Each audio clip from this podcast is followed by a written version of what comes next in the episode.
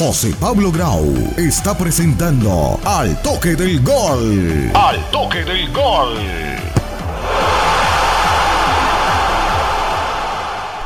Muy buenas tardes, estamos aquí en nuestro programa Al Toque del Gol en, a través de nuestro podcast Spotify de Al Toque del Gol, hoy con dos panelistas nuestros de la casa, Andrés Castiblanco y Acedusta para comentar las incidencias del fútbol internacional, que es el objetivo de este programa.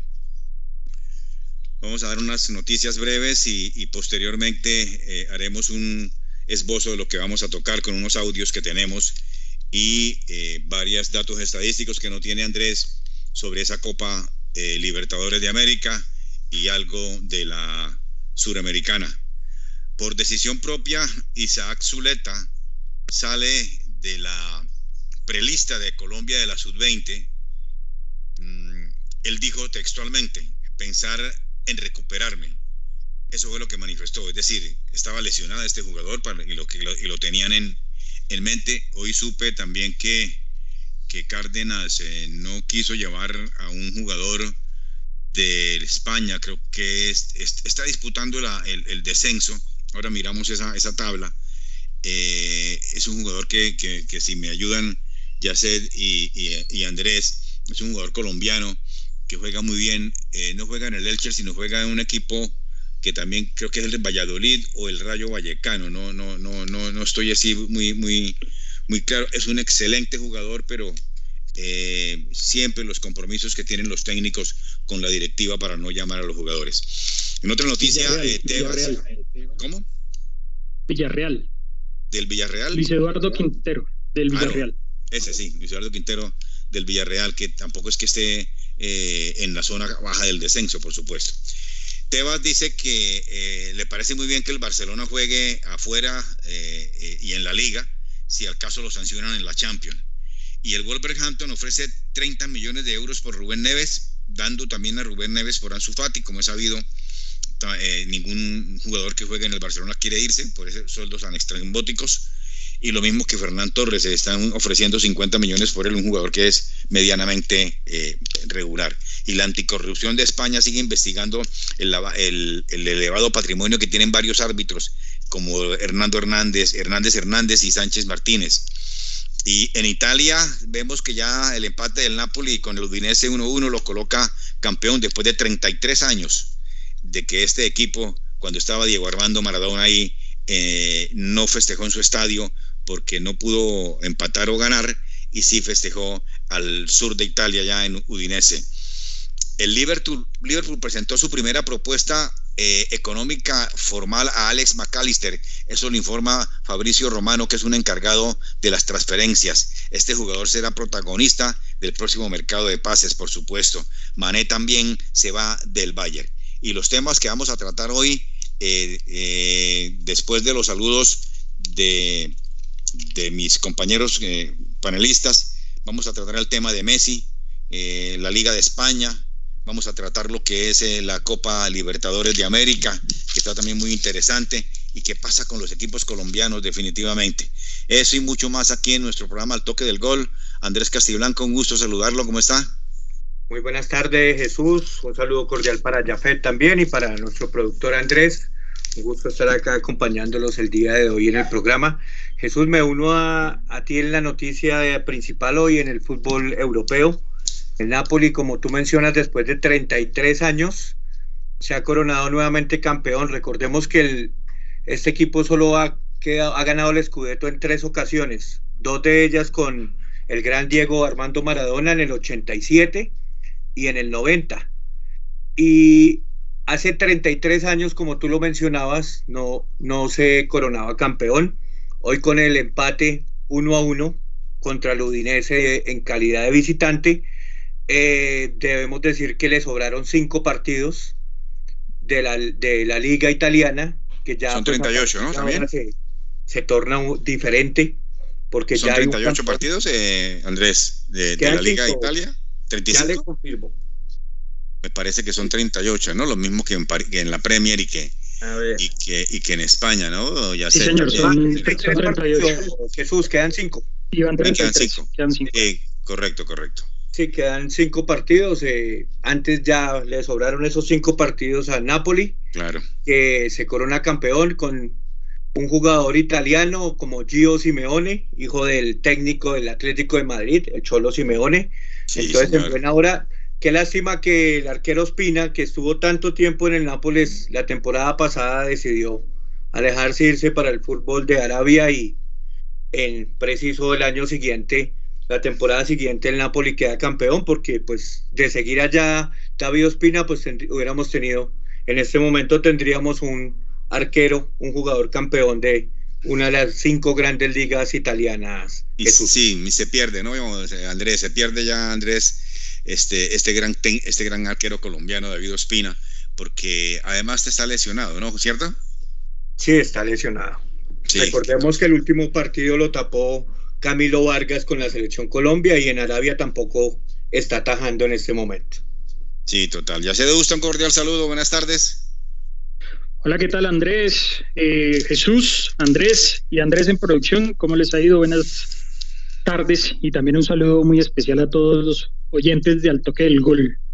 Bueno, sí, como, lo mencionan, Napoli, el equipo del sur de Italia, que es una de las, de las notas importantes también es que el sur de Italia no suele haber campeones. Claro. Y el yo Napoli... una- yo dije un eh, error, ¿no? Es que, es que jugó fue en el- al norte de Italia, en Udinese. Yo pues, me est- estaba confundiendo. El sur de Italia es donde está el Napoli, por supuesto. Sí, señor. Sí, sí, Y hoy correcto. jugaron en el norte, Y- está Udinese. Sí, sí, sí. Eh. Exacto. Y no, no hay muchos, los equipos poderosos de Italia están del centro para arriba, para el norte, que es Juventus y los de Claro, Milán eh, en especial. fin, Entonces eso, Milan. eso hace en especial también ese título por parte del Napoli, que como lo dijeron ahorita en un momento, se corona campeón faltando cinco fechas para que se cierre la liga italiana. Ese es, digamos, uno de los temas que podemos analizar por qué el fútbol colombiano, por ejemplo, no, no maneja estos modelos, porque vean, cinco fechas antes ya se sabe cuál es el campeón, pero por fortuna estos equipos prácticamente tienen ya todo vendido desde que inicia cada temporada. Le sigue la Lazio, Es- es- bueno, es el- el buen Napoli queda que- que campeón. podemos decir, sí, señor. Ese es un buen tema. con 80 sí, queda campeón con 80 puntos luego de jugar 33 partidos 25 ganados 5 empatados y 3 perdidos. Una diferencia de gol de 46 y ya le sigue la Lazio eh, que con los mismos 33 partidos jugados ha hecho 64 puntos. Entonces faltando 15 completaría 79 y por ende pues ya no sería imposible que alcanzara el Napoli. Entonces importante eh, la noticia del día. Eh, por otros lados, pues a la expectativa también se viene todo el tema de, la, de las convocatorias de la selección Colombia sub-20, llamados, como lo dices, Isaac Zuleta ha rescindido pues, la invitación, ha dicho que no. Es un jugador que venía también siendo un poco polémico dentro de las convocatorias, por se hablan hasta de vínculos por allá con directivos. Eh, fue un jugador que no Sí, marcó muy mucha importancia dentro del suramericano realmente. Sí. Y, y bueno, eh, digamos que hay jugadores que están ahí también en cola, y en especial tal vez uno que más, el más sonoro siempre va a ser pues el hijo de Juan Pablo Ángel, Tomás Ángel, que está ahí en, en la Sí. fila, ¿no? sí. Y viene teniendo pues un desempeño más regular en los últimos, en, las, en estos últimos, digamos, semanas que, que han habido de juego. Entonces, y, y por último, pues ahorita también hablaremos un poco de la novela de Oscar Cortés, me imagino que es una, Sí, un tema muy interesante de, de, de explicarle al público qué fue lo que sucede con Oscar Cortés, jugador que fue llamado, Millonarios no lo quería prestar, pero resulta que el estatuto del jugador obliga a que los equipos colombianos tengan que en- entregar a sus jugadores para las llamados de la selección. Muchos dicen por ahí en redes, y me he el encontrado eso, estatuto del jugador ya sé, eh, pero, pero Sí. la FIFA solamente, la FIFA eh, ahí se aparta completamente vamos. también para que Andrés, claro, Andrés también entre, este, en- entre en este debate que, que me parece muy interesante. que, pero es que ¿qué dice la FIFA? La FIFA obliga a que presten a los jugadores a las en selecciones en las fechas FIFA y en las selecciones mayores. Para la sub-20 ya queda a discreción. Pero ¿qué sucede? Que en Colombia pues también hay una reglamentación, así como cada ciudad ah, tiene sus reglas adicionales aparte del país, Claro. pues en el fútbol la confederación también tiene sus reglas. Entonces, ¿qué dice la regla? Todo jugador de fútbol colombiano que sea convocado a la selección tiene por obligación que asistir. Entonces van a decir, ay, pero es que ¿por qué Manchester United no quiere prestar allá a la Argentina? No me acuerdo el nombre. ¿O por qué no quieren prestar a Durán? Porque no están acogidos al reglamento de Colombia, ¿sí? Entonces, como esos, esas, ellos no dependen de la, muy probablemente allá lo que hay es una regla que dice que los jugadores ingleses están obligados a ser prestados, pero no dice nada de los extranjeros. Ese es, digamos, que el, inconveniente cuando juegas en una, selección que no es, en un país que no es de tu selección. Aquí, ¿qué está, qué está diciendo la regla? Jugador que juegue en el fútbol colombiano, no los de afuera, tienen la obligación de asistir a la convocatoria de una selección en cada uno de sus equipos, o sea, sub 20, sub 17, sub 15 y, mayores, claramente.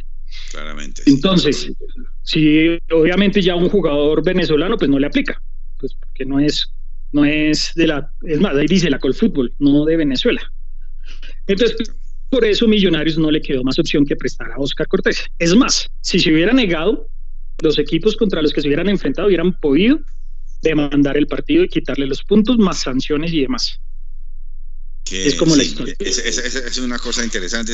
Algo tienes que decir, Andrés, de, de, de, de, esta, de este temita que me parece muy interesante y sobre todo que en Colombia, eh, si hubiese, por ejemplo, un campeonato como había en mi época, que, que, nosotros antes del partido de la profesional, pues podíamos jugar en la cancha y con público. El preliminar. Eh, el preliminar y, jugábamos eh, en ese preliminar, así se llama, muertos de miedo, porque muchísima gente cuando venía algún equipo importante, y, y, ahora eso, eso, eso, eso ya no hay, eso, de eso no hay nada, y, me parece que ha sido un interesante eso del, del, del, estatuto del jugador que, que menciona Yaced, y me parece pues que verdad es el momento de que en Colombia empiecen a cambiar las cosas, definitivamente.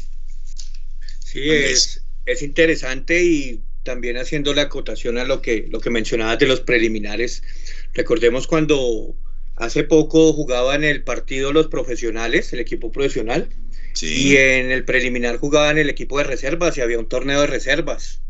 Eso era importantísimo para que los jugadores que no tenían fútbol en el equipo profesional, los jugadores sub-20, realizaran fútbol y se mostraran también en este tipo de eventos o cuando existía la norma del jugador que tenía que estar en campo menor de 18 años y, y, ahí se salieron varios jugadores para la selección sub-20 que, le aportaron muchísimo. Algunos técnicos lo tomaban en chiste porque yo recuerdo que Norberto Peluf un día metió un muchacho un minuto y lo sacó.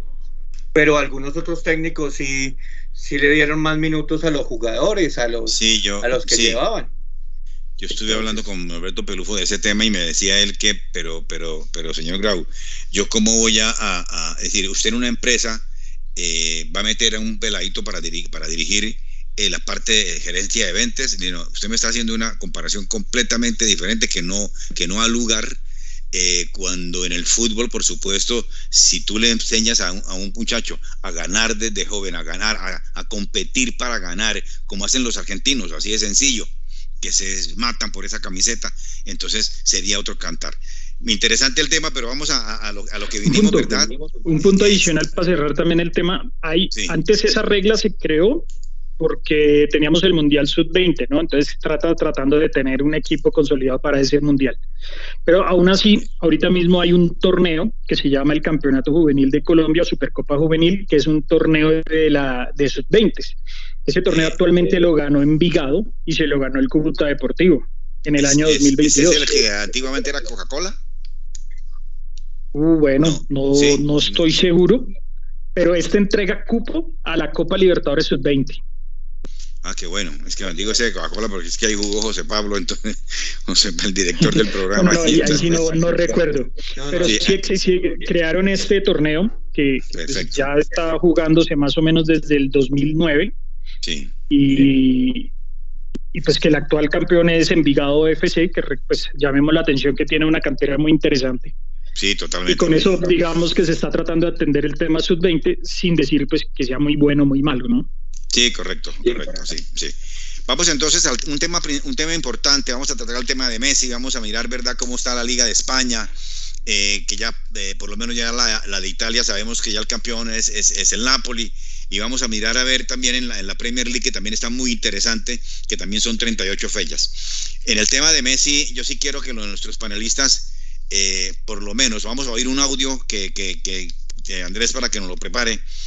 Es, un hecho pues la salida de, de, del Paris Saint Germain me parece que están para mí eh, eh, para una, posición muy personal la persona que por supuesto respetaré la que diga Andrés y la que diga Yaced eh, me parece que están jugando con Messi, un jugador que es campeón mundial, un jugador que, que puede hacer que no, no, no, no, corra por, por, su edad, y no, no o sea, pero le ha hecho eh, ver al, fútbol mundial y al fútbol de Francia, de París, actualmente lo que, lo que vale él. Eh, hay, hay, una, hay, algo que me informaban a mí de que, de que le, a Messi le dijeron no hay partido, no hay, no hay entreno el lunes. Y cuando Messi va a, a, jugar, a, ser contratado por el Paris Saint Germain, yo me imagino Andrés y, y Yaced que estos equipos sabrán los compromisos que tiene Messi porque él es una figura mundial. Entonces, los compromisos que habrá firmado con anterioridad y que, y que, y que por supuesto, si no lo respetan, eso yo no creo que Messi haya firmado con, con, con, con, el Paris Saint Germain. Entonces, él se va tranquilamente, pero el Paris Saint Germain lo va a sancionar, creo que por dos semanas, que no entrene. Y a un jugador que no entrene dos semanas es, es coartarle su libertad de trabajo. Quiero eh, empezar con Yacet con este tema y para que termine Andrés y oímos apenas después de la intervención de Yacedo oímos, o, o, si quiere pasemos ya, Andrés, si tenemos, Andrés, el productor, si tenemos el audio referente a lo que pasa con Messi. La selección argentina no va a seguir en el Paris Saint Germain, no va a renovar su contrato, es una decisión tomada y va a cambiar de club a partir de junio. Leo no va a jugar más en París, se termina su estadía ahí que duró dos años. Bien. Eso es lo primero con lo que hay que arrancar. Bien, esto surge a partir de la calculo que a partir de la sanción y de todo lo que venía pasando. Te diría que al revés. Ya estaba. No, te diría que al revés, porque hay, un trasfondo que hay que contar de todo esto. Eh, está claro que a Messi no lo sancionan por 15 días por haber faltado un entrenamiento. ¿Quién haría eso? No tiene sentido.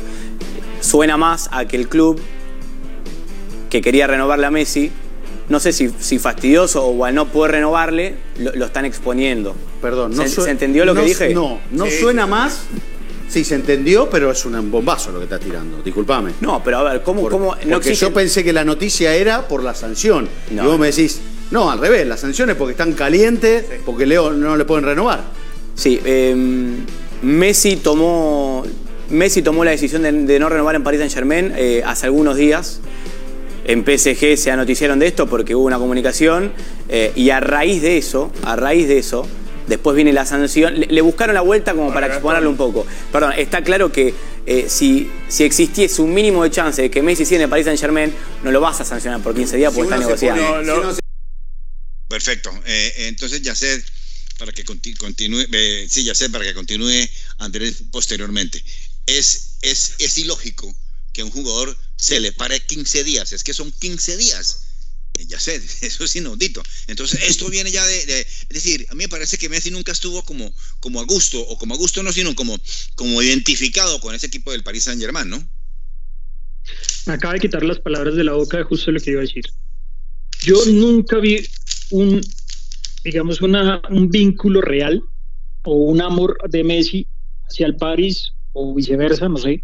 Yo, uno no conoce lo que sucede dentro del equipo, pero uno lo veía en la cancha. A Messi no se le notaba las ganas de jugar como lo hacía con el Barcelona, Messi caminaba a la cancha, Messi como que no se entendía con sus compañeros, a pesar de tener grandes figuras como Neymar y, y Mbappé. Eh, ahora sale el tema de que tenían compromiso personal que ahí sí nos queda difícil entrar a saber que, si es verdad o no, porque pues ya son temas internos y, tocaría tener como ya un, un, espía dentro.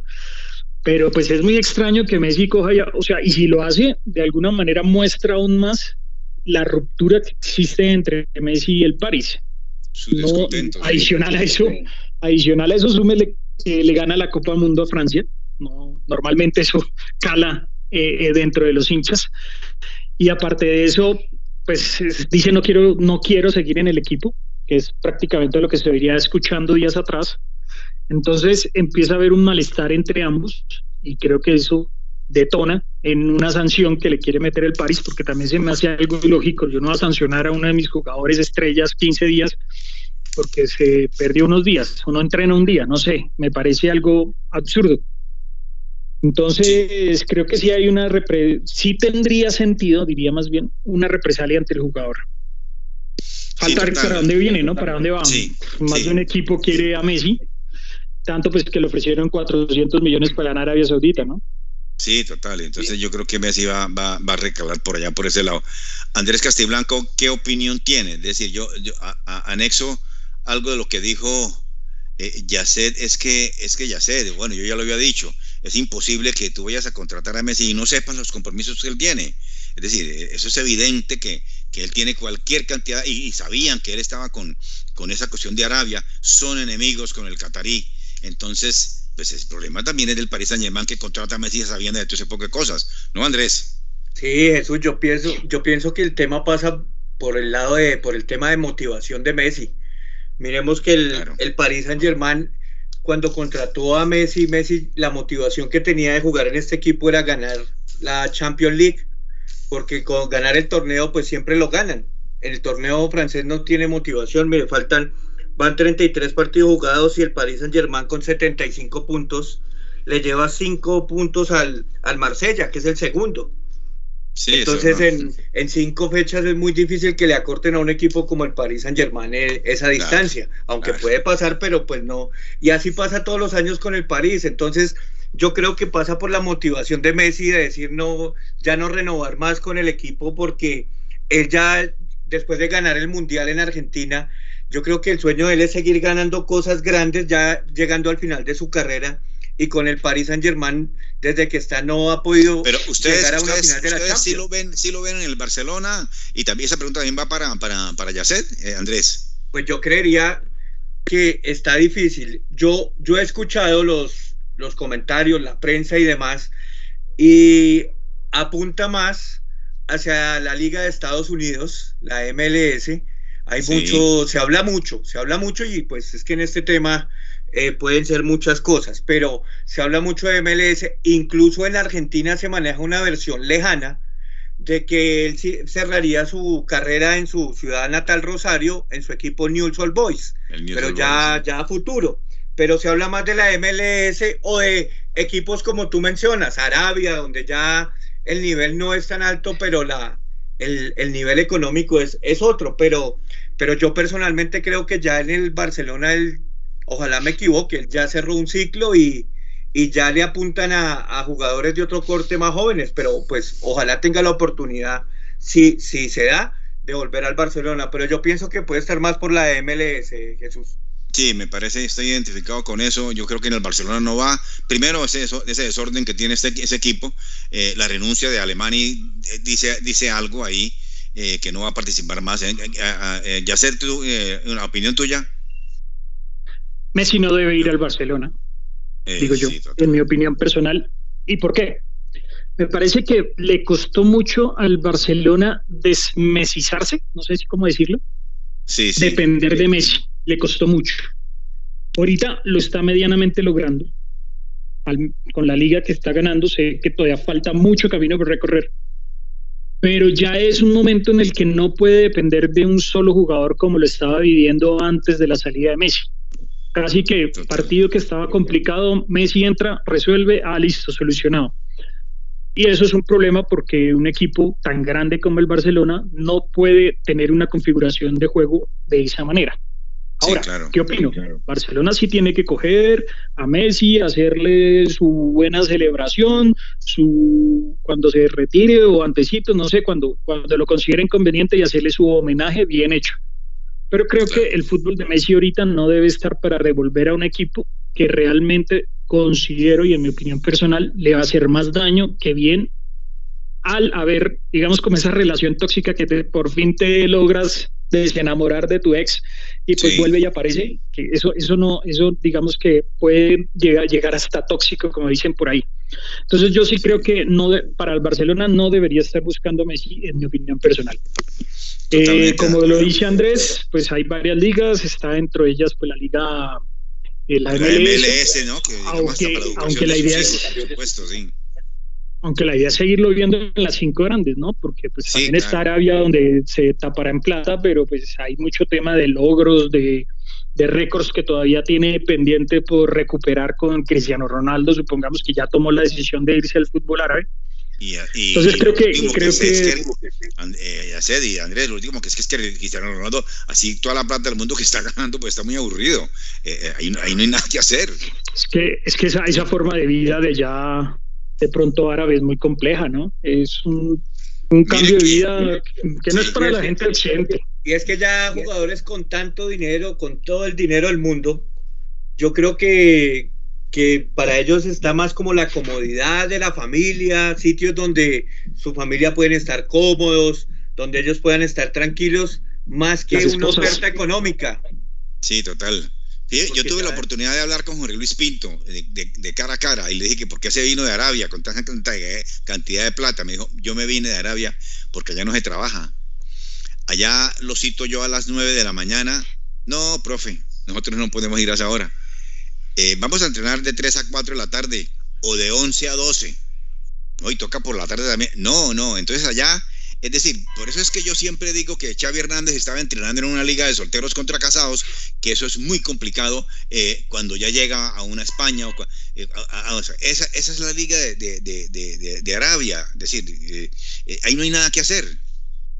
Jesús, y, y, que habló con Pinto y aprovechó y no le preguntó que por qué no hicieron las paces con el bolillo en el No, no, no, eso fue antes. Ah, bueno. Sí, eso fue antes, si no yo le hubiera preguntado. De hecho, yo le mando mensajes a, Pinto eh, y él me los contesta y eso.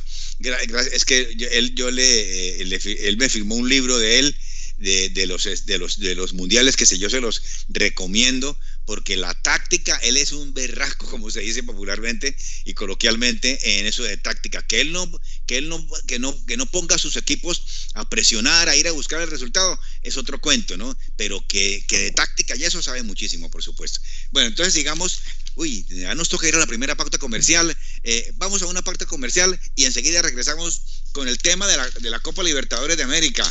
Eh, Andrés, y tenemos ahí unos audios de lo que fue el Boca, de lo que pasa con el River. Uy, lo, de, River está, lo de Fluminense River muy interesante, ese partidazo de Jonarias. y Germán Ezequiel Cano, a ver si de pronto lo traeremos para la selección Colombia, sería genial. Sí, para que me toque el tema, vamos a un corte, pausa comercial y ya regresamos. Posters Digital. Hacemos realidad tus proyectos de imagen gráfica, diseño y fabricación de toda clase de avisos y elementos publicitarios. Contamos con personal certificado en alturas y en todo el sistema de seguridad en el trabajo. Póster Digital, tus ideas e impresiones sin límite. Póster Digital, calle 36, número 2853, Bucaramanga. Teléfono 645-3399, 645-4399, 316-874-8253. Punto ASP, soluciones en aseo, cafetería y papelería. Te llevamos a domicilio gratis en Bucaramanga y área metropolitana, papel higiénico, toalla de papel, límpido, gel antibacterial, alcohol, jabones, servilletas, aromáticas, azúcar, café, vinagre, tapabocas y bolsas de aseo. Puedes realizar tus pagos por medio de transferencia bancaria, datáfono o QR. Teléfono 680-3044, 680-3178. Punto ACP, calle 37, número 2414. Bueno, seguimos aquí en la segunda parte, eh, la parte final de nuestro programa Al Toque del Gol. Hoy con los panelistas Andrés Castiblanco y Yacedusta. Vamos a analizar, Andrés nos debe tener unos datos interesantes de lo que ha sido esta Copa Libertadores de América. Y yo yo creo que antes de, que, Andrés empiece con, esa, con, ese, con ese datico, quiero preguntarles a todos ustedes, eh, no es un fracaso que Nacional haya empatado, es decir, es que me dicen, no, es que va de primero y tal, y qué es lo que pasa con el fútbol colombiano, es decir, siempre lo mismo, Andrés y Yacet, siempre lo mismo, un partido que se tiene que ganar, que se tiene que ganar en casa, y una, eh, una llegada, un centro, cabezazo y gol, siempre lo mismo. Los dejo, eh, quien quiera empezar, eh, eh, Yacet, si quieres empezar primero, Ale, y también, eh, porque los datos estadísticos que tiene, antes de oír los, los audios de Advíncula y de todos los que tenemos ahí. Bueno, yo, ¿qué opinan sobre lo de Nacional puntualmente? Yo alcancé a ver el partido, a decirle un poco reo, pero Nacional jugó un buen partido. No se le dieron los resultados por errores que cometieron principalmente en defensa. Los equipos paraguayos nos han complicado en gran medida. y, pues ahí lastimosamente desbarató un poco lo que fue eh, el resultado que debía haber obtenido. Es cierto que si hay un tema de que los equipos colombianos les hace falta un poquito garra al final, en especial el cierre de los partidos, ¿no? Y, se ha visto que muchos partidos los pierden en, en la última fase. Pero bueno, es, el grupo va en, su meridiano y creo que se puede reponer de pronto eh, ganando en, en, en, Asunción, que creo que no es muy complejo. Que me parece que ese equipo de la de, de Olimpia lo, lo pude ver en persona en, en Paraguay. Eh, es, es, es, asequible, o sea, tiene, tiene cómo llegarle, tiene cómo, cómo ¿No es un ganarle. complicado? Ya sé, es que uno Como todos los paraguayos son complicados, pero, pero yo digo que, que, tenemos con qué los colombianos hacerle fuerza al, al juego paraguayo. Digamos, no, no me quiero, no quiero decir como que no, son fáciles, pero tienen cómo ganársele. Además, la, la, la, eh, este eh, Olimpia no, no está haciendo un gran torneo local tampoco, y creo que no ha sido su mejor año. Entonces, hay cómo ganarle. Creo que tal vez es un tipo de equipo que es más fácil ganarle en su casa que por fuera, porque por fuera deja que proponga el otro cuando le toca proponer, que sea un poquito más, más asequible para Nacional. Sí, total, total, total. Y hay un, hay un detalle de pronto. Ah, ambos porque. Un último detalle ahí como para. Hay un, un, último detalle para, para hablar de River, que creo que es una de las cosas que no, no, pero no se me adelante, no se me adelante, no se me adelante porque ah, bueno, listo, pues hágale, hágale. porque el River hay que, hay que, hay que darle, mejor dicho, es, es, eh, el tema es para, para terminar prácticamente con el, el, programa, es un tema interesantísimo lo de River y lo que vimos, lo que vimos y que, y que desde aquí de esta tribuna estamos proponiendo y seguramente Andrés también va a proponer. Andrés, antes de, de, de, de eh, tú nos vas a hablar entonces del, del, del Boca, nos vas a hablar para que eh, ya a lo último cogemos el tema de de esto para pasar de, de, River, para pasar también la, lo que nos habló eh, eh Advíncula y, y, los audios que tenemos. Muy bien. Sí, Jesús, con, con respecto a, lo, a, tu pregunta con el fútbol colombiano, pues yo pienso que, que, con respecto a años anteriores, a la fecha que vamos, a mitad de, de las eliminatorias, llevamos tres partidos, casi todos los equipos, eh, hemos mejorado y estamos eh, numéricamente, matemáticamente mejor que años anteriores que a, esta, a estas alturas ya estábamos diciendo que, que estábamos pensando era en la sudamericana, de ser terceros. En este caso Nacional le tocó un grupo cómodo, digamos cómodo porque Olimpia no anda bien en su torneo, Patronato juega en la segunda de Argentina y Melgar pues es un equipo de Perú que pues aunque Lorenzo lo sacó campeón, no es un equipo con tradición copera y Nacional lidera el grupo con siete puntos Olimpia lo sigue con cinco, Patronato que está jugando hasta ahora y que le gana 1-0 a Melgar, eh, tiene tres puntos parcialmente y Melgar uno. Yo pienso que Nacional no debe tener problemas para pasar a la siguiente ronda. Y recordemos que en años anteriores iba de primero, entonces eso, eso no pasaba hace mucho tiempo en la Copa Libertadores con los equipos colombianos. El Independiente Medellín ayer ganó 4-2 a Metropolitanos. Bueno, es eh, que Metropolitanos es. Sí, obvio es el colero, pero, pero esto le da un respirador, un respirador ahí momentáneo porque en ese grupo nacional es primero con siete, internacional segundo con cinco y nacional con cuatro. En este momento está accediendo al, al partido de mata-mata para la sudamericana en caso de quedar tercero. Entonces eso también el Medellín le da ánimo y le, le mantiene la moral en harto en la, en la Libertadores con un tercer puesto con cuatro puntos a uno del segundo que es Internacional de Brasil. Y el tercer equipo que se pensaba que iba a ser la cenicienta de la Copa Libertadores Pereira, yo le vi el partido contra Boca Juniors y hasta el minuto 65 le ganaba 1-0 con un planteamiento del técnico de Pereira, eh, que sacó a campeona a Nacional, sacó campeona a Pereira y, y que es una gran promesa que ya no es una promesa, es una gran realidad en el fútbol colombiano. Sí, total, Y realmente ese partido que le hizo a Boca Juniors, que hasta el minuto 90 le pudo ganar Boca Juniors en la bombonera. Alguien me dijo que ese era el peor Boca, ¿no? Pero, pero es que el peor Boca es Boca. el peor Boca en la bombonera, pues no se le, no se le va ganando hasta el minuto 65 y, y, y, el Pereira no es un equipo de pergaminos coperos, incluso es su primera participación y Pereira empató con Colo Colo y hoy tiene la opción, hoy juegan a las 9 de la noche, eh, el 9 de la noche en el Hernán Ramírez Villegas, de ganarle a Monagas, empatará en puntos con Colo Colo y se ubicará en la segunda posición empatando con Colo Colo en ese puesto, pasada la tercera fecha. Entonces, eh, si gana hoy, está metido entre los dos primeros.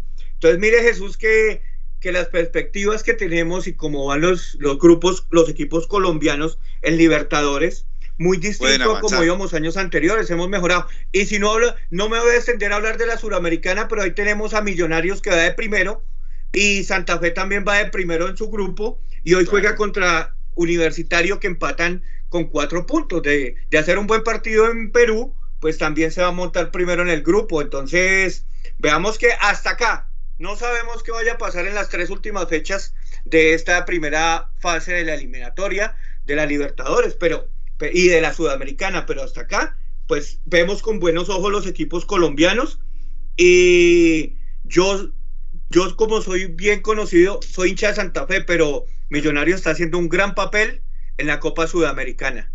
y está jugando bien. Que hablar como, como periodista deportivo porque uno tiene su, su, corazón. A mí el Junior me mata, pero claro, pero, claro hay que decirle las cosas. De que, y, y este muchacho Cataño, en este momento para mí es el mejor jugador del fútbol colombiano de la liga. Cataño. Muy bueno, el 10 de Millonarios. El 10 de Millonarios. Y, y, lo, y lo, del Boca, eh, eh, eh, Andrés, ¿cómo, cómo, cómo, has visto, ¿cómo, has visto, tú al Boca? Primero, si quiere, primero pasemos en lo, que nos dice al víncula en, el, en el audio y, y, hablamos de ese tema junto a Yacet. Bueno, ¿cómo te queda o cómo te tomas el mote de goleador? No, no, no, yo soy el trabajador más del equipo contento porque se me, está dando a mí y al equipo, así que nada, feliz por eso.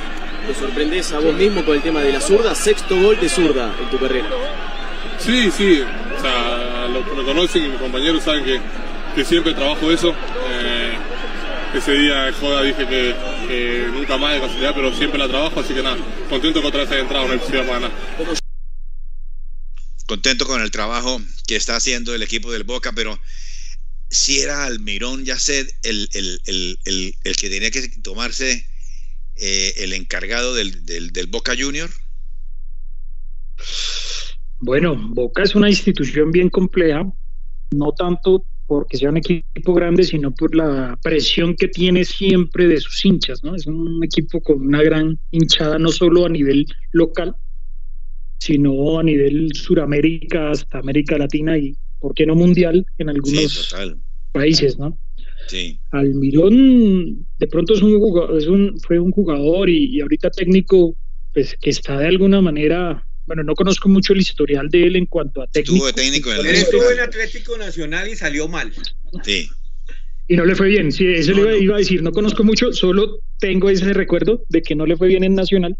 En Europa también estuvo, y, y, casi que elimina al, al, al, creo que fue al Getafe.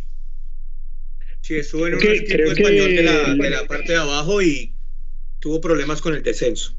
Sí. La exigencia, la exigencia que tiene este equipo debe ser mucho más alta, ¿no? Que debe ser un, un, un, algo de apuntar siempre a lo mejor. ¿Qué sucede? Pues recordemos también que la economía en Argentina no, no está siendo la mejor y eso puede estar influyendo de gran medida. Veamos que en la liga, en la liga Boca Juniors va de posición número 13. No le está yendo bien en la liga realmente. No, va, está bastante lejos. Está a 16 puntos del líder que es River Plate. Prácticamente ya recibió ahí en la liga.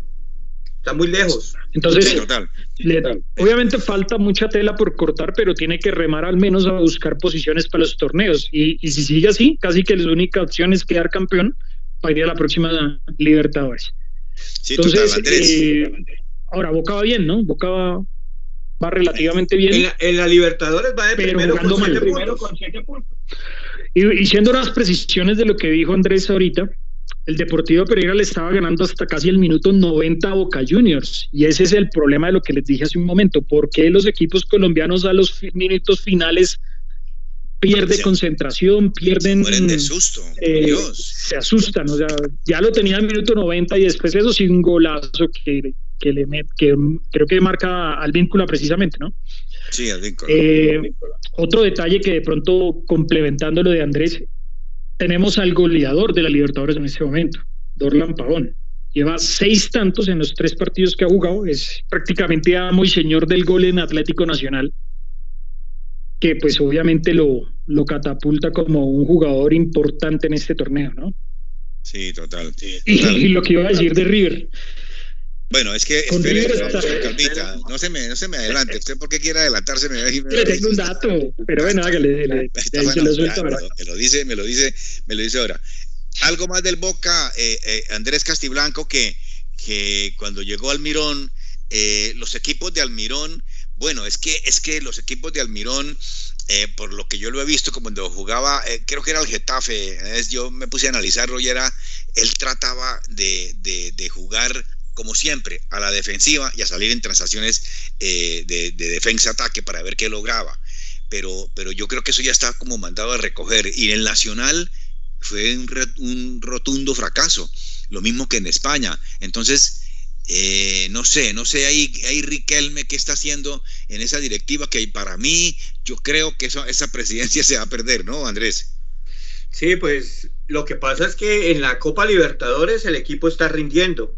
Sí, está eh, al Pereira, como dice Jafet, le voltearon en el último minuto, pero igual ahí van con siete puntos y tienen en este grupo, pues también lo tiene cómodo desde el punto de vista que está un equipo como Monagas que no, eh, aparentemente no es fuerte. Y, y el Pereira pues es debutante, entonces, y Colo Colo pues hace rato no, no es finalista, no está entre los cuatro mejores de la Libertadores. Eh, también lleva poco tiempo, ¿no? Almirón. Pero Almirón en el equipo que tú referencias es en el, en el Elche. Él estuvo en el Elche, en el 2022-2023. Sí, Elche, sí. Sí, tuvo un rendimiento del 29%, Jesús, o sea, muy, muy bajito de 25, de, ganó cinco partidos nomás en esa temporada y pues salió de, del equipo en Elche. Y ya había estado también en Elche en el 2020-2021. Subo dos temporadas con, con ellos, pero no, realmente no le fue bien. Es un técnico que tiene muy buena propaganda, muy buena, muy buen empresario y muy buen, muy buena gente detrás de él. Porque miren que el Nacional vino con unos pergaminos y no pasó nada. Allá en el Leche no pasó nada. Y en, en Boca si vaya bien en la Libertadores, recuerden que el torneo para ellos es importante porque ellos siempre están en una rivalidad con Boca Juniors y estar a 16 puntos de Boca, de, River Plate lejísimos, pues obviamente a la gente no le, no le gusta eso y tiene que apuntarle, si se va a alejar de, del torneo, pues apuntarle a la Libertadores con todo porque la gente es muy exigente, la barra de Boca, los, los seguidores, eso es muy fuerte. Y totalmente, y los directivos, los, los, que, no, ah. los que no están de directivos son, son peor. Oigamos entonces eh, a, Cano para que empezamos con el tema y, y para que empiece Yacedi y termine Andrés el tema de lo que fue ese partido del Fluminense, el Flu, que definitivamente juega eh, ese juego bonito, por supuesto. Oigamos a Cano para, para, para, para meternos en ese tema tan importante y cómo destrozaron al River Plate. por gentileza. Bueno, la verdad que una alegría enorme poder hacerle tres goles arriba, la verdad que es un orgullo, es un placer muy grande. Eh, felicitar a todos mis compañeros porque sin ellos eh, no podía conseguir estos tres goles que sirvieron para ganar el partido, así que hoy dimos cátedra de cómo se juega el fútbol, con ambición, eh, con esfuerzo, con humildad e por isso que nós chamamos um justo resultado. Você falou sobre ambição.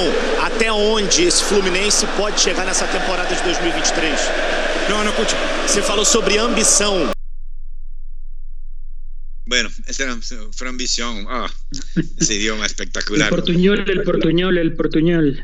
El portuñol. Bueno, eh, ya sé, ahí haga, mejor dicho, esboce todo su, su, su planteamiento que quiere sobre ese partido del River del Fluminense que demostró definitivamente que está también para grandes cosas.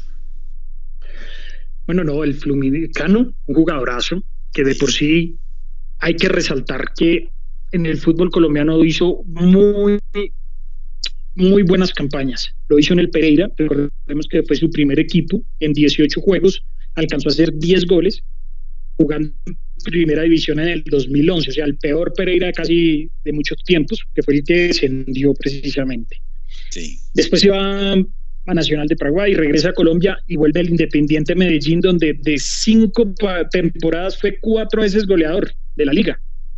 Entonces, pues un dato muy importante, ¿no? En el 2012 con 19 partidos jugados hizo 9 goles, 2014 hizo 43 partidos, hizo 27 goles, 2018 47 partidos hizo 32, estoy hablando solo por liga, 2019 37 partidos hizo 34 goles, o sea, es un jugador bastante eh, amante del gol, tiene, está muy amañado con las redes.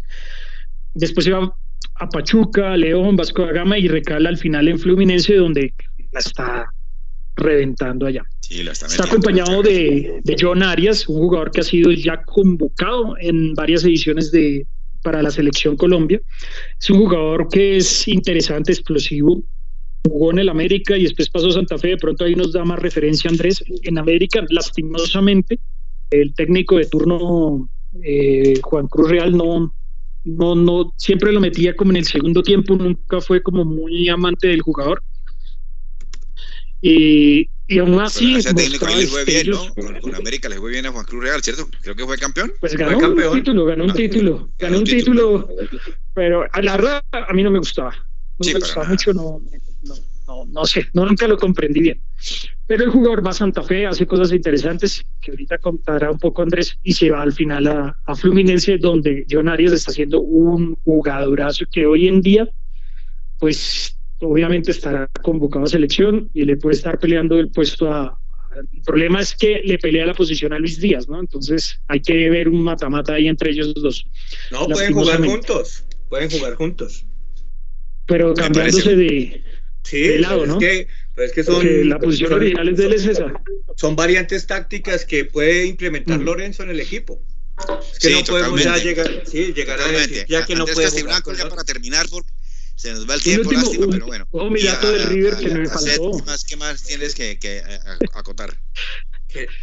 Vea, River 2019, campeón. 2020, semifinalista.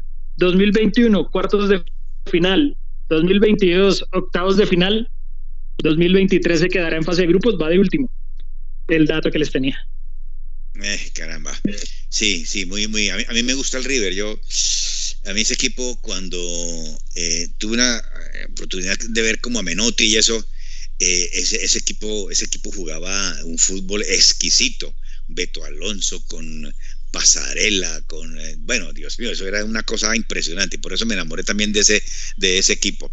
Andrés Castiblanco, datos estadísticos si tienes, de, de, de, si no, pues tu comentario, por supuesto, de lo que está haciendo eh, eh, el jugador colombiano que también y que, que militó en Santa Fe y que yo también estoy de acuerdo contigo eh, que Arias puede jugar tanto de extremo por izquierda y extremo por derecha. Sí, señor. Bueno, primero le voy a comenzar hablando del partido Fluminense River porque ya nos dio muchos datos, pero no nos habló acerca del partido.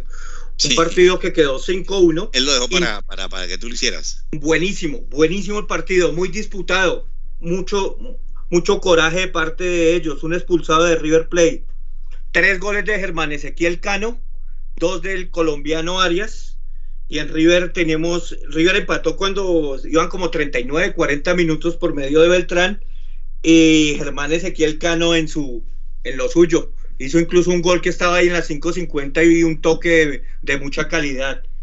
Eh, grande, grande el equipo fluminense, candidatazo Jesús para, para pelear la Libertadores.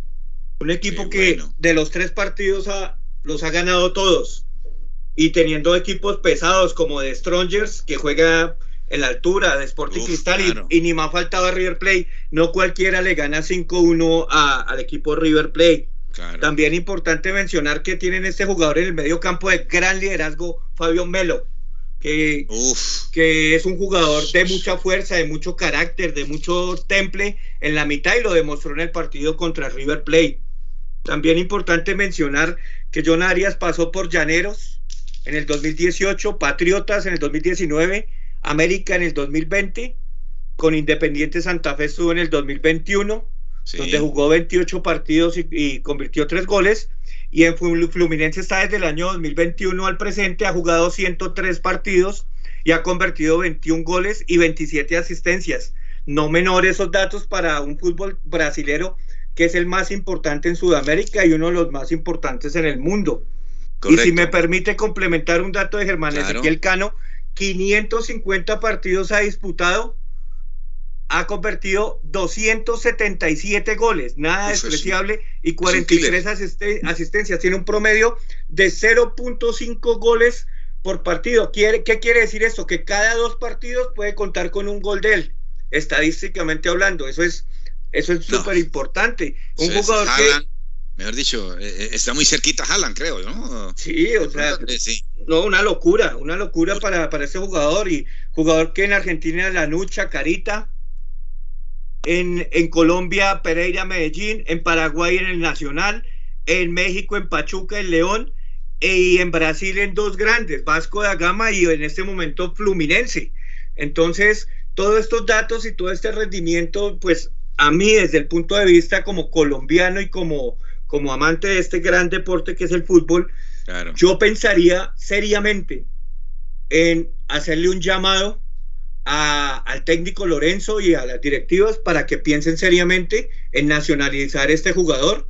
Nos daría una mano nos daría una mano impresionante adelante. tener un jugador de estas características. no, todavía no. No, él no, ha jugado, y él no ha jugado con ningún equipo, con ninguna selección. No, no, sí, pero todavía no tiene nacionalidad colombiana. No. Pero no tiene nacionalidad colombiana, ¿no? No, no, no. la tiene 100%. No, pero se, se, podría, se podría trabajar en ese, en ese aspecto. Totalmente en ese aspecto, por supuesto. Porque pronto se nos va a adelantar a otra selección. Eso está en trámite, eso está en trámite, pero todavía no la tiene. Yo creo que, yo creo que él, mientras él se sienta colombiano, bienvenido. Sí, claro. Yo creo que no solo llamarlo porque sí, ¿no? Él tiene que haber una naturaleza y no solo como que, ah, porque me llamaron. Claro, sino no como que él hicieron la vez pasada se con, sienta con- nada. con, eh, Carlos Fernando Navarro Montoya, que nació en Medellín eh, y entonces dice, yo soy colombiano. Es decir, eh, que no sentía pues el hombre nada de Colombia. Pero, pero quiero antes de irnos... Este, Pero a- a- Jesús, yo sí. creo que o- con Germán Ezequiel Cano pasa distinto. Él vivió mucho tiempo en Medellín. Claro, y, ese, claro, y creo, sí, claro. creo, creo, pero de pronto me equivoco en este dato. Pero creo que, que la esposa es colombiana. Sí. Ya. Creo que sí. Eso Creo ojalá. que sí. Eso ojalá, Sí, ¿no? la familia. Y, y además, además él, ojalá pase esto porque puede que otra selección se le adelante. Claro. Es que le están diciendo a, a la escaloneta que lo llame. Claro, y en el momento que lo llame Argentina, pues yo creo que Ya. ya, inclina la balanza hacia ese lado, obviamente, campeón Obviamente, del mundo. Argentina. En la Liga de España, eh, oigamos un poquitico lo que dijo Alba o lo que dijo Busquets. Tenemos todavía siete minuticos para terminar. Eh, porque ya yo creo que a- a- al Barcelona no le quitan esa liga. Ahora, si Barcelona gana el próximo partido contra el español, pero es que contra el español siempre el Barcelona, eh, eh, el compañero de, de- de- de casa, es decir, siempre, la, siempre la- la- la- eh, lo tiene, lo molesta muchísimo. Oigamos a Busquets eh, y, y, vamos, y vemos ahí lo que va en la tabla de posiciones, Andrés, si la tienes po- por ahí. Ah, Oigamos primero a Busquets. Eh, ahora tenemos unos días de descanso y probablemente pues cuando vuelva eh, tomaré una decisión, se la diré a- al entrenador y, y a partir de ahí pues veremos lo que es. Eh, Perfecto. Ese es también que está buscando, que no, no, no firma tampoco, no, no, todavía no prorroga su, su contrato. El Barça quiere por lo menos una vez y él creo que debe tener ya alguna, una, un, un contratico así en los Estados Unidos. ¿Ustedes qué piensan? Esa, el primero el Barça con 82 puntos, ahí ya no hay nada que hacer, ¿no? Eh, Yacet. No, ya esa liga está ganada por el Barcelona. Realmente depende del último partido. Si lo gana, sin importar cómo le vaya al Real Madrid, pues va a ser campeón de la liga, ¿no? Eh, No, y ahora, y ahora el- el Atlético de Madrid va, va- va primero que el que el, va de segundo, ¿no? Y el el Atlético ah, bueno, sí, empezando por ahí, porque tiene Sí. 69 puntos, Exacto. sí. 68 el Real Madrid Sí, 68 60 Real y. Barcelona 82, es decir, que le lleva 13 puntos. De esos 13 puntos quedan 5 partidos. Si gana uno, le mantiene los 13 puntos, quedarían 4 partidos pendientes, que son 12, entonces ya campeón. Ya, O sea, campeón. Si gana el próximo partido Barcelona campeón, y ahí viene una disputa del segundo lugar, pero no sé qué tan importante sea un segundo lugar para el Real Madrid, teniendo en cuenta que le debe importar más las Champions, y más aún teniendo en cuenta que Villarreal, que es el quinto, que es lo único que le podría hacer un daño importante, que es quitarle un puesto de Champions, tiene 54 puntos, es decir, ya son 14 puntos que muy difícilmente los va a, perder en estos partidos. Entonces yo, yo, yo veo un Real Madrid más pendiente de la Champions porque está perdiendo unos partidos totalmente inauditos que de la liga. Ya la liga obviamente la tiene declarada perdida, ya no la puede ganar de por sí. Sí, totalmente. ya no la puede ganar. Entonces lo veo más por pelear la Champions que es su foco este año. Les hago, una invitación, les hago una invitación a ustedes dos para que el miércoles, que, ya que, se, que, se, que haya, esa fecha de la Champions, aquí discutamos qué es lo que pasó con eso. Andrés, eh, lo de España, bueno, y méteme ahí a la Premier League también, porque el City tiene 79 puntos y tiene un partido menos, y el Arsenal tiene 78. Andrés, también méteme ahí al, al, al, City para su análisis. Andrés. Yo creo que Andrés se nos fue. Si no está en silencio. no, yo creo que se nos fue porque, porque bueno, entonces, eh, ah, eh, eh, ya sé. Eh, eh ¿me escuchas? Ya, ahora sí, te escuchamos. Qué pena, es que se me fue la señal un momento, ya volvió. Listo, listo. Te decía entonces que, que hacía una invitación para ver si el miércoles nos encontrábamos para analizar lo que fue lo, lo, que fue la Champions. Y eh, algo de, la, Premier League, eh, decía que el City pues tiene 79 puntos, tiene un partido menos, está peleado. Eso, ¿Cuál para ustedes quién va a ser el campeón? Jesús, antes de, eso le cuento que vi el partido del Brighton Manchester United. Uf, sí. Y si no es por Egea, mejor dicho, se va más largo el resultado. Y en el, último minuto, ya en el minuto 93, 94, eh, penalti decretado por el VAR y McAllister, campeón del mundo en Argentina, el argentino, eh, pateó el penalti como, como si estuviera jugando en el patio de la casa, se lo cruzó a Egea y, y, ganó el Brighton. ¿Qué, ¿Qué equipo es el Brighton? Mire, ya va ya se metió en puestos de, de la de, la de, Europa? Europa League, de Europa League en el sexto puesto.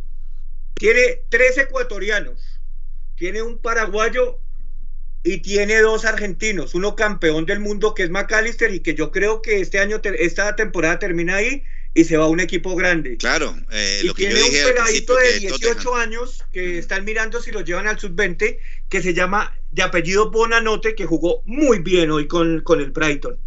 Y el City, el Manchester United le cuesta mucho, le cuesta, le cuesta muchísimo y eso que tiene muy buenos jugadores, este jugador Bruno es muy bueno, Radford es muy bueno, pero hoy los, los, el Brighton los ató de las manos. Este equipo del Brighton, qué sorpresa, qué grandeza de equipo con 55 puntos.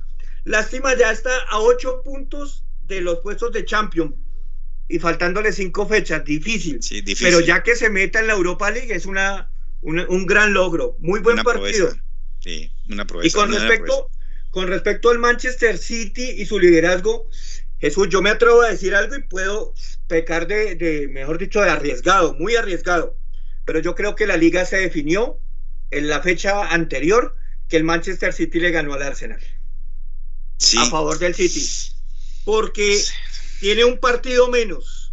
Ya se le montó arriba. Quedan cinco fechas. Y el Arsenal, el Manchester City está en la curva ascendente y el Arsenal en los últimos partidos no ha tenido buen rendimiento. Y ese resultado del Manchester City fue fulminante, ese 3-0 al, al, Arsenal.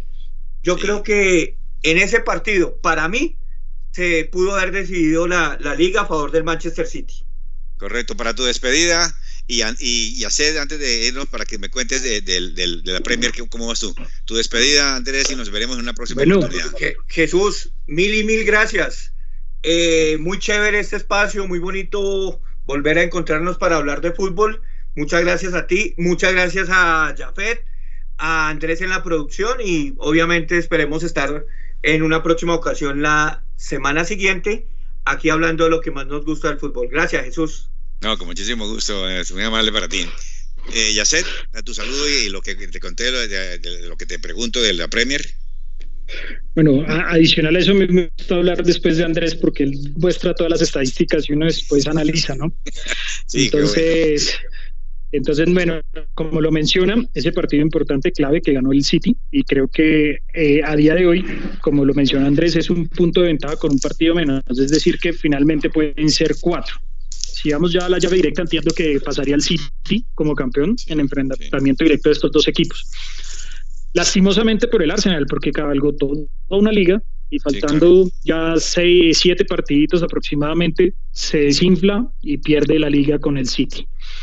Es lástima porque era un equipo que venía pagado muchos años y por, digamos que después de varios años sin pena ni gloria, ahorita vuelve a, a brillar y eso es bueno para los equipos grandes. Siempre va a ser bonito ver esas grandes hinchadas digamos, alentar. Entonces ya veo difícil porque se, este, lo que les decía, prácticamente pueden ser cuatro puntos de diferencia, aunque en la Liga Premier no es tan así, pero pues con esos esa diferencia ya es muy difícil porque no tiene ya de enfrentamientos directos, el que pasó, que perdió, y al no haber enfrentamientos directos tiene que hacer poner la velita al Santísimo, no sé cuál sea el que te crean allá, para que le haga el favorcito de que el City pierda, que va de por sí enrachado con una bestia que tienen al frente, como lo dice el androide Haaland, que está imparable. Entonces, veo difícil para el Arsenal ya recuperar la punta y le tocará consolarse con el segundo lugar, mientras el City, pues a remar para poder ir a hacerle un gran partido al Real Madrid. Y cómo no, aquí estaremos hablando sobre lo que pasa entre el City y el Real Madrid. Un abrazo a perfecto, todos. Perfecto, perfecto. Muchas gracias a, ti, a Yacer, a Andrés, a nuestro productor Andrés, eh, Andrés también que nos veremos en una próxima oportunidad. Eh, la semana entrante les estaré informando exactamente el día. Yo creo que para que después de que, de que hablemos en la prensa. Un cordial saludo para todas las personas y agradecerles a las personas que estuvieron aquí conectadas en nuestro programa Al Toque del Gol, en nuestro podcast de Spotify. Un gran saludo y muy buenas noches. Hasta aquí, al toque del gol, presentó José Pablo Grau. Al toque del gol.